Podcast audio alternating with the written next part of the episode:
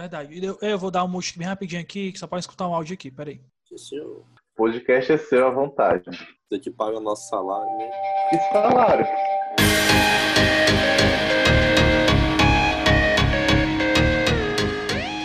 Fala galera, tá começando mais um Pod Diário, podcast do site Cabeçalho. E hoje nós vamos encerrar a nossa saga de Midnight Gospel. E eu, Gustavo Oliveira, estou aqui com. Adriano Brito, e a consciência da vida é a consciência da morte. Pois tá aí. Roger Medeiros. Viva e deixe morrer. Depois dessas apresentações, vamos em frente.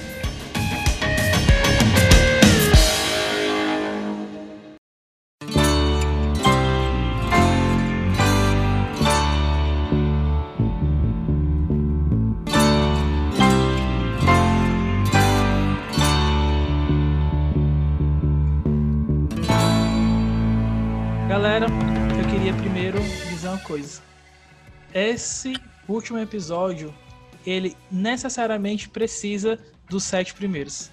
É, um, é uma forma de encerramento perfeito para tudo que foi apresentado durante todo, toda a temporada de Midnight Gospel. E sobre a meditação, mais uma vez fala de meditação, a gente pode ser um pouco é, falar bem hoje, mas é a forma de como a gente aprendeu a meditar durante esses, todos esses episódios, a gente entende o que é que a meditação serve pra gente, né? Que ela é uma preparação para a morte. É exatamente, Gustavo. A gente estava falando mais cedo, né, era, antes de começar, o... a gente vê o brilhantismo da série é quando a gente percebe como ela tem um argumento muito forte desenvolvido ao longo dela. Nós temos ali, é, em meio às imagens, em meio a um nonsense, a um psicodelismo é, visual que a série apresenta, a gente é apresentado a um texto não é, que começa com a relação entre a, a que começa sobre um assunto sobre drogas, uso de drogas e importância da meditação a partir dessas, dessas substâncias, a relação que elas têm com isso. E aí nós temos a morte aparecendo como processo natural da vida, a meditação como uma preparação para a morte, depois nós temos a ideia do que a nossa finitude enquanto seres humanos nos coloca, é, interfere nas relações afetivas, e a nossa forma de amar, de perdoar e de abraçar as outras pessoas. E em seguida vem a ideia de, de morte como é algo como algo que se deve como algo que se deve entender como um ciclo constante de renovação, não é mesmo? De tentativa e erro, como o episódio ali da prisão. Aí vem depois no episódio 6, que é quando ele ensina meditação também nesse processo para a gente entender a morte. E a própria morte vem no episódio 7, não é isso? Para explicar a indústria e tudo que se faz em relação a esse acontecimento, a toda a burocracia em relação a esse acontecimento. E por fim o sétimo para mostrar é, uma experiência de fato vivida. E aí se a gente pensa todo, você já pensar um percurso, a gente tem toda uma teorização, toda uma conversa, toda uma, uma, uma reflexão sobre esse assunto para de fato encarar ele.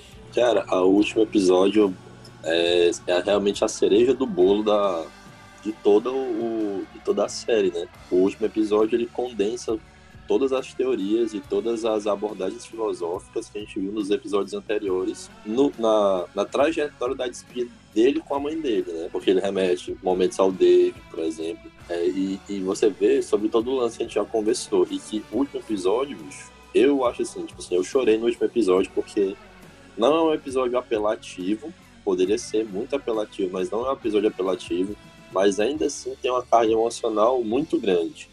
Mesmo sendo uma animação, uma animação muito colorida, com uma dinâmica bem, bem rápida, bem grande, não é aquela situação mais melancólica, mas ainda assim é muito sentimental o episódio. De todos foi o que eu mais gostei, disparado, disparado. Talvez porque os outros tiveram, fizeram a base para esse episódio, né? Para o entendimento e para a comoção nesse episódio. E no final do episódio, quando ele entra naquele ônibus, naquela highway, com todos os personagens que ele já tinha visto nos antigos podcasts, pô, dá a ideia de que mesmo o passado sendo passado, você ainda existe numa continuidade. E assim, o choro, cara, eu tava até pensando sobre isso, depois que acabei de ver o episódio, que eu chorei também, né, durante todo o episódio e com o final dele. É um choro é, sentimental, mas é um choro bom. Parece que você se sente renovado, sabe? Não é aquele negócio de que você fica angustiado ou mal por aquilo.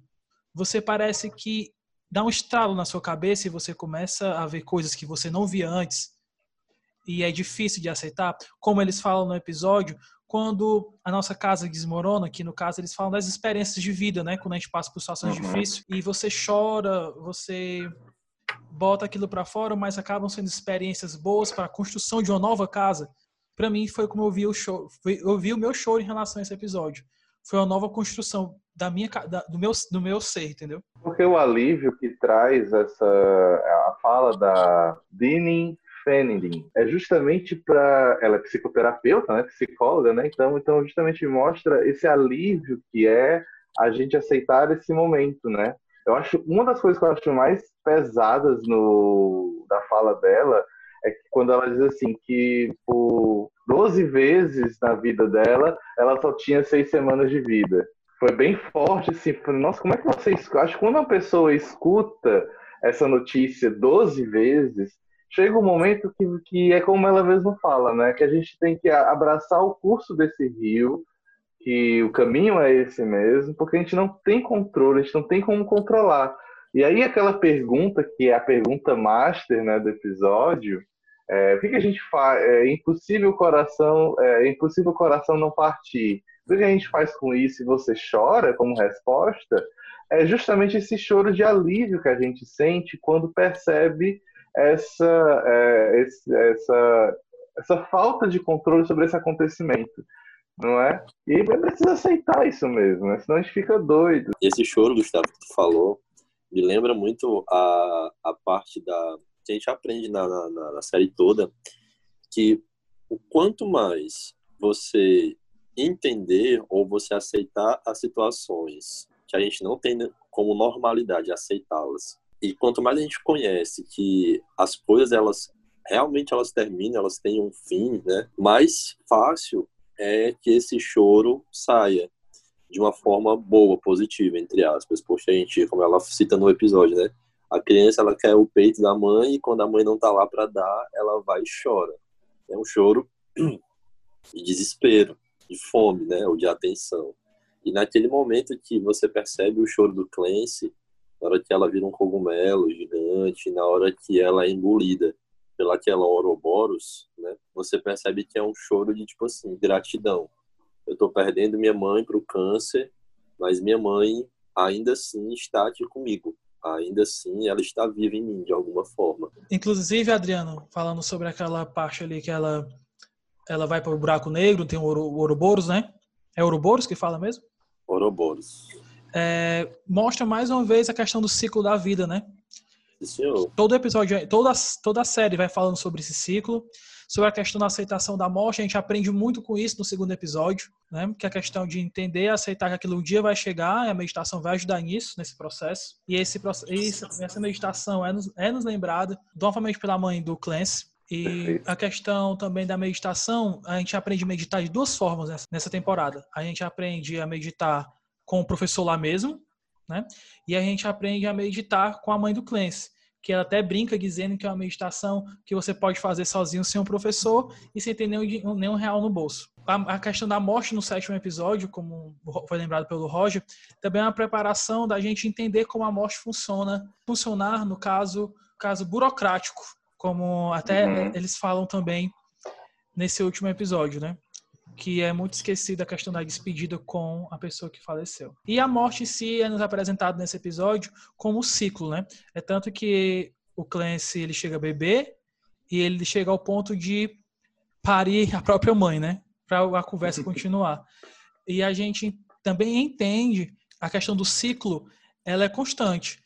Como diz Dark, né? O começo é o fim, o fim é o começo. Mas a gente aprende aqui que pode ser que o meu fim dê início ao começo para um outro ser, que no caso pode ser um filho, pode ser algo que, alguém que eu tenha cuidado, né? Essa ciclicidade que o, o a parte visual do, do, do, episódio mostra é importantíssimo, para justamente dar mais força ainda para esse argumento da série, que é continuidade, essa, para, essa tensão entre parada e continuação, né? Então, eu paro e continuo, paro e continuo, paro e continuo. E todo episódio tem, essa, tem, tem esse argumento, né? Quando ela fala que existem pessoas paradas na beira do rio e existem as pessoas que estão seguindo o fluxo dele, né? Para perceber como a gente manipula esses conceitos é, quando trata desse assunto, não é? A morte é uma parada, mas também é uma continuação de algo, ou é a parada em meio a uma grande continuação, não é isso? Ela pode ser identificar o fim para a gente, mas ela pode ser o início para uma nova, uma nova saga, né? Exatamente. Como até mesmo o Adriano falou, né, que quando termina o episódio, ele vai estar lá numa trip lá, aparece um ônibus com todos os personagens do, do que passaram pela série, né? justamente para mostrar isso, né? Uma espécie de continuidade, uma nova fase, um novo ambiente, né? E tudo. E eu acho até interessante que nesse momento o Clancy chega, tira o microfone e aí começa a e pergunta: "Você poderia participar do meu?" E ele para e aí responde: "Eu morri?" Pergunta. E quem responde o áudio é do Das, que é aquele guru espiritual, não é? Que estudou as drogas e tudo mais. E foi comentado, se não me engano, no episódio 3. No episódio 3 que ele foi comentado.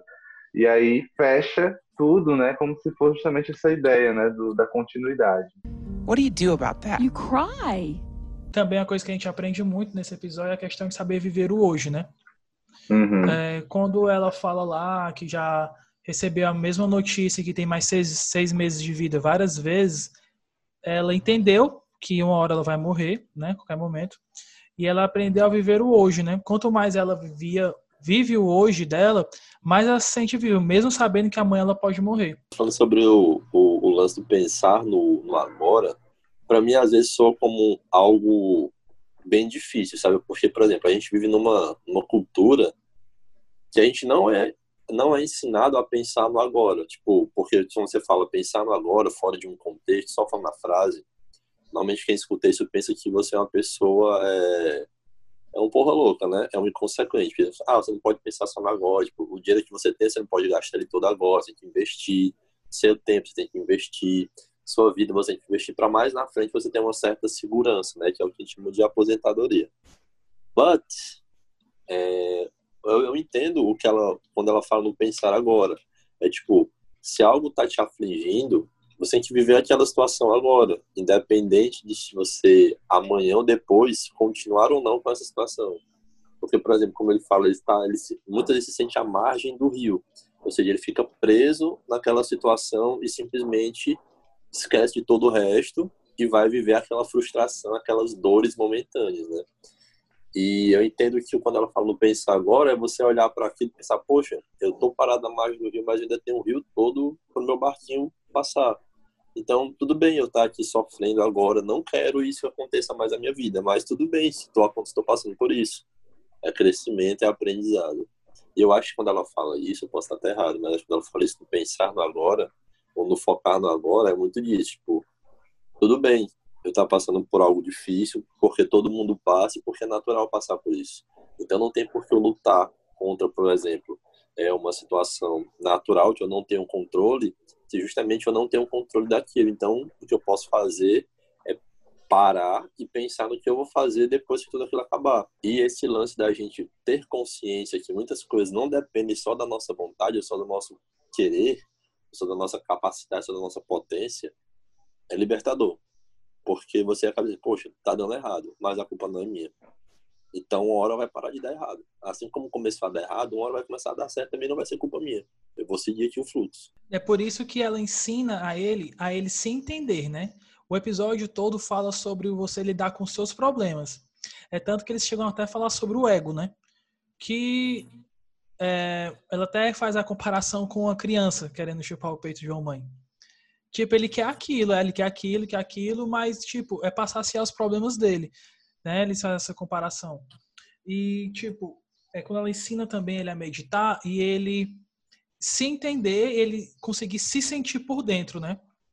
É a questão de, tipo, fala do viver agora, fala da questão de tratar, resolver os problemas, mas a questão do viver agora e tratar esses problemas é a questão individual, né, para a pessoa conseguir se entender. Por isso que, voltando para a frase lá que o Roger falou sobre a questão do chorar, que é quando você estiver com seus problemas, estiver triste e não tiver como resolver, você chora, alivia essa tensão, né? Exatamente. É, também que é, entender né, esse processo de aceitar eles com a naturalidade que é comentada no episódio no episódio 7, né? Esse corpo vai vai vai vai terminar, esse corpo vai deixar de existir, a experiência vai deixar de, de, de ser uma experiência vivida. E aí entra, entra o outro argumento que eu acho muito bonito e tocante, que é no final, quando eles estão ali como dois planetas sendo sugados pelo buraco negro, e o Clancy fala assim, é, é óbvio que eu te amo muito. E ela e elas partindo, né, pro buraco negro e tudo mais que simboliza de fato essa partida definitiva, é, fala assim, eu também te amo e pode ter certeza que esse sentimento não vai para lugar nenhum. Nossa, aquilo ali destrói você. E você é não tem mais nem condições de fazer mais nada no outro dia depois disso. E é engraçado como isso até que tu falou e bem rapidinho, que a questão de você ficar destruído, né? Como é representado na animação, né? Isso, Eles são dois exatamente. planetas ali, ela está sendo engolida, o buraco negro no caso está representando a morte, né? E, uhum. e ele vendo aquilo acontecer e a destruição que ele fica, como ele fica quebrado, né? Vendo tudo aquilo acontecer e você não poder fazer nada. Você não pode evitar a morte, né? É aceitar. É, é colossal. Eu adoro, eu adoro essa palavra desde o filme que o Bill. É, é, colossal esse sentimento, né? De, de como ele fala, do, quando, ele, quando ele sai daquela, daquele laboratório dos ursinhos e aí vão para aquele espaço eles ficam deformados e viram planetas, né, e tudo mais. Isso. E é interessante porque eles viram planetas a partir do momento que a mãe do Clancy pega o coração do Clancy, né, e eles estão falando justamente sobre a dor que é abrir o coração para isso, né, a dor que é você é, ser sincero com seus sentimentos. E aí explode tudo aquilo ali e vira algo de uma é, em, escala é, em escala cósmica, né? Porque de fato é muito é muito todos os sentimentos experimentados né, desse acontecimento que é a morte são muito fortes, né? É o sentimento de perda, é o sentimento de, de continuidade, é o sentimento de nostalgia, de saudade, é um sentimento que aflora ainda mais nas relações entre pai e mãe, né? É, é, entre filho e entre filho e mãe, entre filho e pai e tudo e tudo isso, né? E mais uma vez nos é apresentado uma, um ciclo de vida. Pronto, mais fácil. Que Exatamente. no caso é quando eles, eles abrem o coração, que aquela dor é grande, né? Que ela explica que você precisa fazer aquilo, que por mais dolorido que seja, depois você entende que aquilo é o verdadeiro amor, né? Aí é quando eles viram, ocorre o Big Bang e eles viram o planeta, né? Os, os pedaços começam a se juntar e eles viram os planetas você vê que aquele sentimento é maior do que tudo, né? Por isso ali o universo, né? É, é infinito.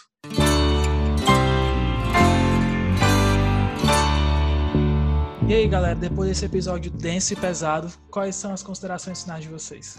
A minha é que o conhecimento das coisas naturais é, por muitas vezes, difícil de ser aceito, mas a partir do momento que você aceita, que você o detém, você se liberta. Acho que minha consideração final é. Eu vou citar aqui uma frase da, da Lia Luft, que ela diz assim: Sobre o golpe de uma notícia de uma doença grave, ou ao se perceber que se pode morrer ou perder a pessoa amada, a gente bate a cabeça contra uma parede alta e fria, pois até o momento da perda vivemos sem pensar.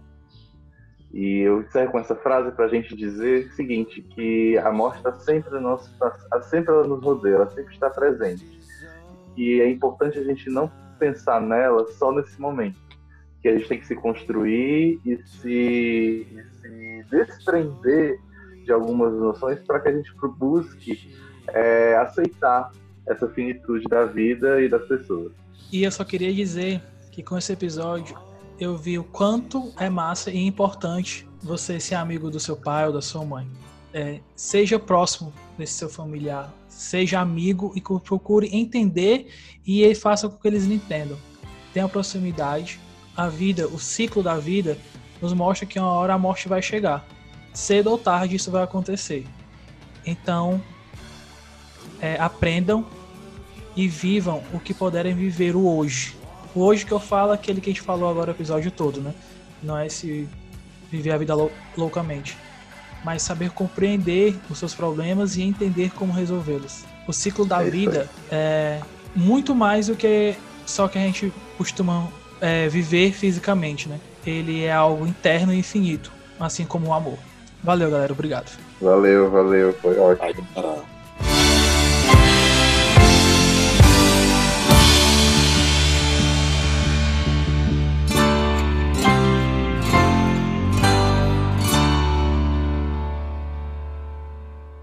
Estúdio Cabeçalho.